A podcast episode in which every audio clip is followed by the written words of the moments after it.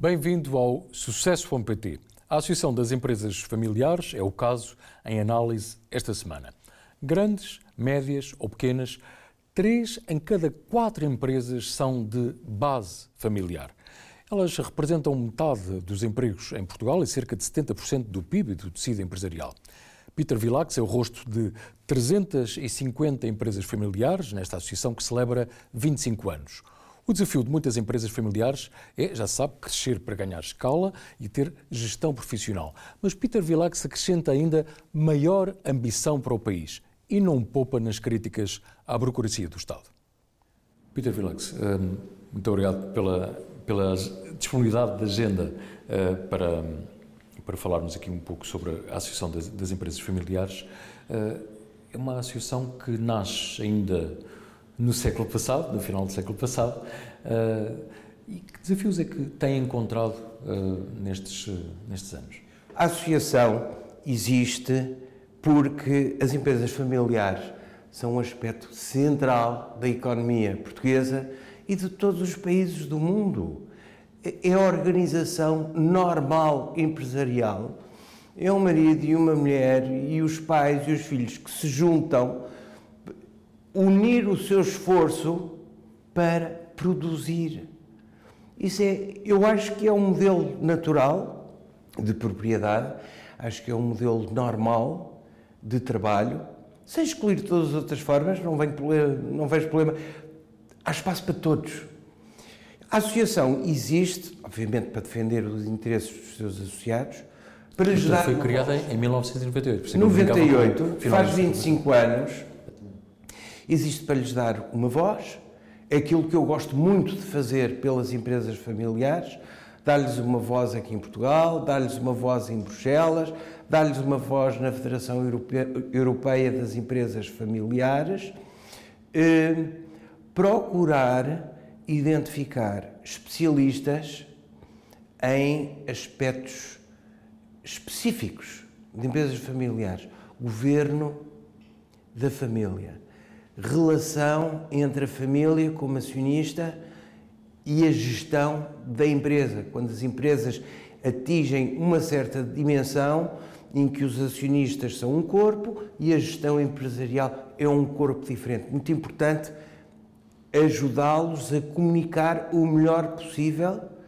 para que não se perturbem uns aos outros, como às vezes acontece em algumas, uh, em algumas empresas, Portanto, somos uma central de serviços para as empresas familiares. É isso que nós fazemos.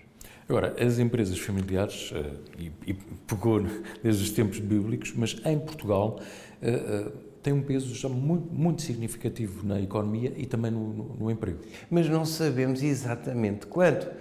Eu comecei a falar com o governo há mais de 10 anos, a dizer vamos adaptar aqueles formulários que as empresas têm que entregar à autoridade tributária, ao Ministério do Trabalho, para e haver ali uma a possibilidade das empresas assinalarem se se consideram empresas familiares, para começarmos a ter estatísticas oficiais sobre a dimensão do setor, sobre o peso das empresas familiares no produto interno bruto, sobre o peso das empresas familiares no trabalho, no emprego. E os vários governos nunca quiseram alinhar nisto. Porquê? Porque iria confirmar o grande peso que nós temos na economia e, portanto, ia-nos dar uma sanção oficial. Isso os governos preferiram não fazer. Já, já lhes chegava a minha voz eh, mais ou menos constante e, portanto, nós não temos uma definição oficial, não temos uma quantificação oficial. Mas consegue-se ter mais ou menos a ideia de que cerca de 70%? 70% do PIB, 80% do PIB, em todos os países eh, são, são valores bastante, bastante parecidos. E que, em relação ao próprio tecido empresarial, também 70% ou 80% serão empresas uh, familiares? Em relação ao número de empresas, é mais é mais do que esse número. Uh, agora, as, nas grandes empresas, que são o verdadeiro motor da economia, as grandes empresas são o motor da economia, porque economias de escala têm produtividade muitíssimo mais elevada e arrastam as PMEs com elas. O grande motor são as, as, as, grandes empresas. Mas a verdade é que, seja grandes empresas e médias empresas, eh, precisamente neste universo de empresas familiares, elas representam praticamente metade do emprego criado em Portugal, ou existente.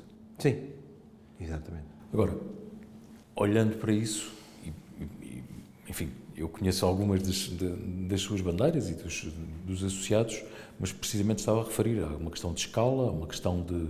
Uh, capacidade de inovação, capacidade de gestão.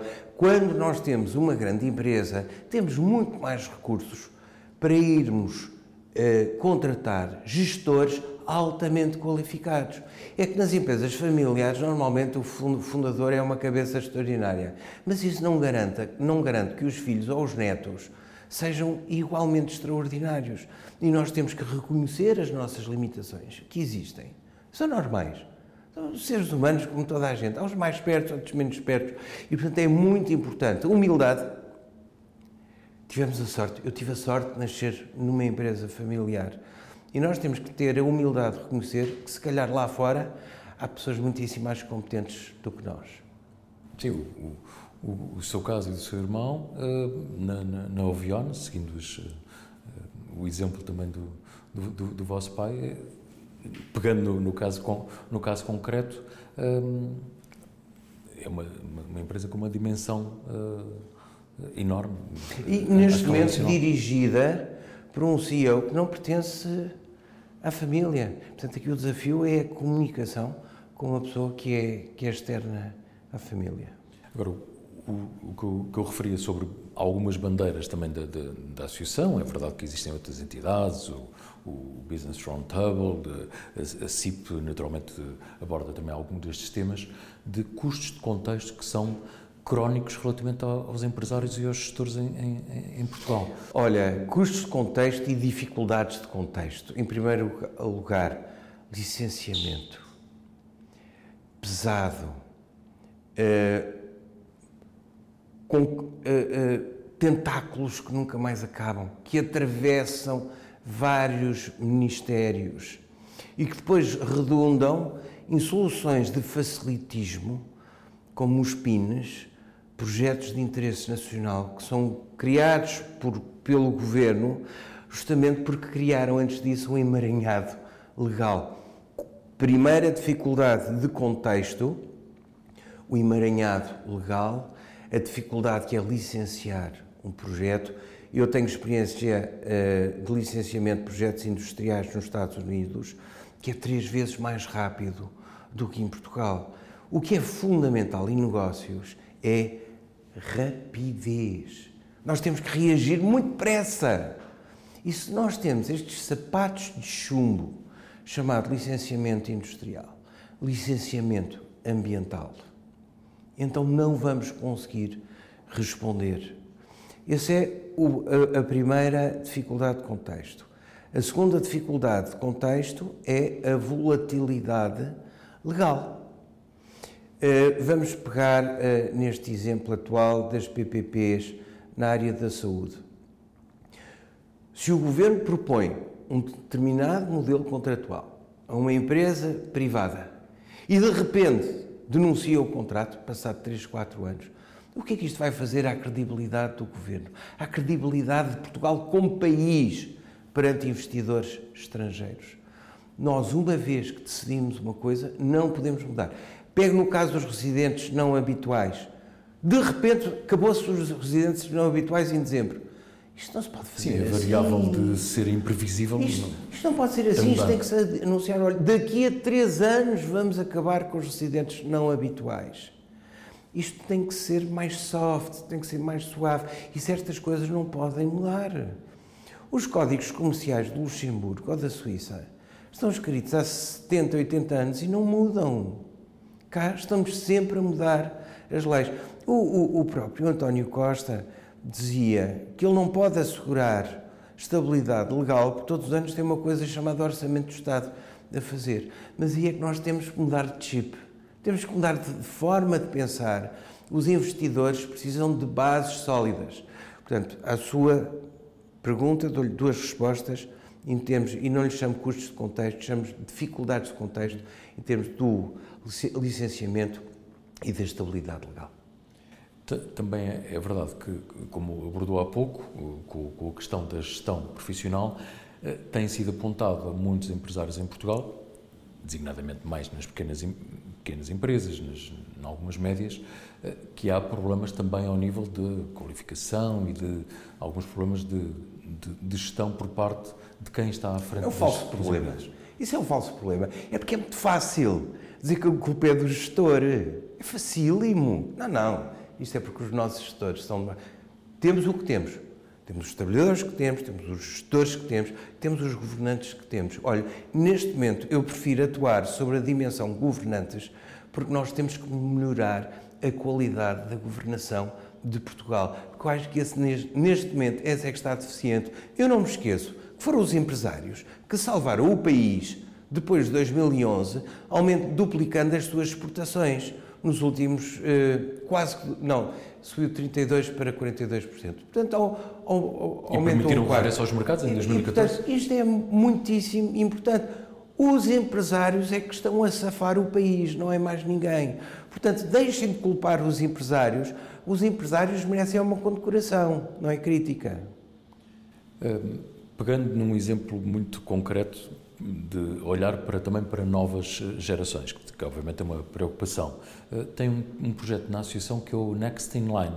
Em que é que, que, é consiste? Uh, o projeto Next in Line nasce quando eu começo a perceber-me que já não era assim muito novo e que precisava de jovens membros na nossa direção. E então, isto já lá vão, já, já vai bastantes anos, uns sete anos, em que fomos uh, convidar uh, para a direção uh, jovens de empresas familiares na casa dos 30 anos. Hoje em dia tem 40 e poucos. e demos-lhes luz verde completa para fazer todo o tipo de iniciativas que quisessem para mobilizar os jovens membros de famílias patrimoniais que amanhã serão eles a dirigir essas empresas. E começaram com 20 e agora já, pela informação que tenho, já são 150 mais Exatamente. Uh, é dos projetos que maior, de iniciativas que maior uh, sucesso tiveram na associação. Eu tenho o grande orgulho de não ter nada a ver com isso, porque eu nunca apareço em iniciativas dos NILs, porque senão roubava o spotlight. Eu quero o spotlight, o holofote, diretamente sobre eles organizam visitas às empresas, fazem congressos, organizam conferências, é um sucesso. E eu, com 65 anos, tenho que pensar na minha sucessão. Eu não, não posso ser eterno. Uh, gosto muito de ser presidente da Associação das Empresas Familiares, mas está na altura de dar lugar a um mais jovem. Eu costumo perguntar sempre no sucesso.pt uh, eh, qual é que é uh, o seu estilo de, de, gestão e liderança, neste caso, à frente neste desta, momento, desta organização? É empurrar os outros para a frente e para cima. Sempre. Quer nas empresas, quer na associação, é ver o talento jovem e promissor e dar-lhes visibilidade. Isso em tudo o que faço, sem exceção. Dar visibilidade, dar responsabilidade aos mais jovens do que eu. E, e envolve na tomada de decisão, portanto, houve enfim, houve naturalmente os associados, mas eh, quando se toma a decisão sobre determinados... A sua pergunta pressupõe que a decisão continua a ser minha. Muitas vezes não é. A verdade... Olha, utiliza-se este termo desgastadíssimo que é delegar. Não. Libertar. Nós temos que ter colaboradores nos quais confiamos suficientemente para lhe dizer: tu decides e depois, bom, a sua próxima pergunta é: e se a decisão for má?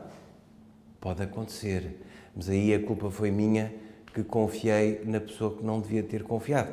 Portanto, o meu papel é escolher sempre pessoas competentes, responsáveis, espertas, inovadoras e, sobretudo, corajosas. Portugal, olha, uma terceira dificuldade de contexto é falta de coragem, falta de ambição. E são essas as qualidades que nós temos que, que desenvolver. Coragem e ambição. Na rubrica Sim Conseguimos, eh, eu costumo colocar sempre a questão que é qual é que terá sido o maior obstáculo, a maior adversidade que encontrou e como é que superou, neste caso, pode ser a nível pessoal, mas pode ser, obviamente, aqui ao nível da, da liderança desta associação. Olha, o, um presidente que tem muito que fazer profissionalmente não dá o tempo que devia dar a uma coisa tão importante como a Associação das Empresas Familiares. Portanto, em primeiro lugar, eu culpo-me a mim por não conseguir dar mais tempo à Associação das Empresas Familiares. E nunca tive outro problema a não ser a divisão do tempo para estar presente aqui nesta associação. Mas eh, se olharmos para a associação, hum, qual é que terá sido, face à, à necessidade de respostas de, dos, seus, dos, seus, membros, portanto, das, das, das, várias empresas, qual é que terá sido, uh, ao longo destes 25 anos, uh, o maior problema? Foi a pandemia? Não, não, não, a pandemia foi uma oportunidade fabulosa. Na pandemia, uh, houve um contacto muitíssimo positivo entre a Associação e o Ministério da Economia para agilizar. Isso, isso correu muitíssimo bem. Eram, às vezes, contactos diários com membros do governo da área da, da economia. Estou a falar de secretarias de Estado. Portanto, aquilo que aparentemente era de facto, e era obviamente uma adversidade, foi transformado numa oportunidade, com o exemplo que está. Portanto, eu nunca vi o Covid, a pandemia, como a nível de certas empresas, foi extraordinariamente problemático. Mas como, como, as empresas se adaptaram? Felizmente, tínhamos uma coisa chamada computadores pessoais, uma coisa chamada internet, uma coisa chamada Zoom e Teams. Outra, outra pergunta tem a ver Para com... as empresas industriais foi um desafio claro. muitíssimo maior. Claro, claro. Muitíssimo maior. Numa empresa industrial eu não posso mandar as pessoas para casa, tenho que continuar na fábrica. Mas a resposta dos empresários, dos gestores e digo mesmo do governo foi boa. Agora, a questão que se coloca na, na pergunta do Portugal 2043 é: bom, nessa altura, Portugal estará a celebrar 900 anos como Estado-nação mais antigo da Europa com fronteiras definidas e, e, nós defendemos muito essa causa neste, neste projeto do Portugal Amanhã. Esta estratégia de pensar a, a, a 20 anos, que nem sempre acontece na, na política, como, como, como, sabe, mas acontece com certeza muito nas, nas empresas, independentemente dos, dos resultados, é curto prazo que têm de, têm de atingir. É como é que vê os desafios do país nos próximos 20 anos? Quais é que Olha, uh, os maiores desafios que nós temos, olhamos para ele todos os dias, de manhã, no espelho somos nós. Temos de desenvolver mais a nossa ambição, a nossa aceitação de risco. Temos de desenvolver uma cultura que permita os erros e que não os castigue sistematicamente. Mas, ao mesmo tempo, temos que ter uma cultura de responsabilização. Olhe para o Ministério Público. O Ministério Público tem um conceito maravilhoso chamado autonomia judicial. E à base da autonomia judicial, todos os erros passam, porque depois há um procedimento para dar resposta ao erro. E, portanto, a autonomia judicial transformou-se em irresponsabilidade. Não pode ser. Temos que nos responsabilizar nós próprios e temos que ter estruturas de avaliação, de responsabilização. Voltando aos juízes. Os juízes são avaliados pelo número de processos que julgam, em vez de ser avaliados pela antiguidade do processo mais antigo que têm. Há toda aqui uma mudança essencial. Repare que eu não lhe estou a dar objetivos concretos, temos que fazer aeroportos, eh, aeroportos temos que fazer ferrovias. Não, nada disso. Temos que mudar de atitude. Temos que ser mais ambiciosos, a coragem para levar essa ambição em frente e temos que nos responsabilizar. Temos que ser um país menos de costumes brandos. Não pode ser os costumes brandos. Temos que ser responsáveis perante nós próprios, perante os outros. Isso uma, sim. Uma cultura de maior exigência. Muito maior. Mas isso, mas isso Um, Vê-se também no universo de muitas das, das, empresas familiares, sejam grandes, sejam se, seja médias, relativamente à forma como trata como se trata as pessoas e se procura reter o talento. E esse é um tema, eh, imagino, que preocupe também as, eh, as grandes empresas. É assim, aqui representadas. as empresas familiares dividem-se em dois grupos. Numa primeira fase, a empresa familiar procura reter as suas pessoas utilizando uma técnica paternalista. Somos todos uma grande família. E muitas vezes, até nas empresas que já não têm essa cultura paternalista que vem do fundador, mesmo assim, continua a haver um, um sentimento de, de família bastante, bastante grande. Numa segunda fase, quando a empresa familiar atinge uma grande dimensão, tem que ser muito mais profissional e tem que abandonar o paternalismo. Paternalismo é característico de uma uh, empresa familiar na sua primeira fase. Se quer dar o salto, se quer subir de divisão, tem que começar a reter uh, as, as, suas, os seus trabalhadores, os seus funcionários, com métodos muitíssimo mais modernos, sofisticados, e, e que se ensinam na, na, nas escolas de, de, negócio, não só a nível salarial, a nível condições, mas também o equilíbrio entre o trabalho e a, e a vida privada, que é cada vez mais importante.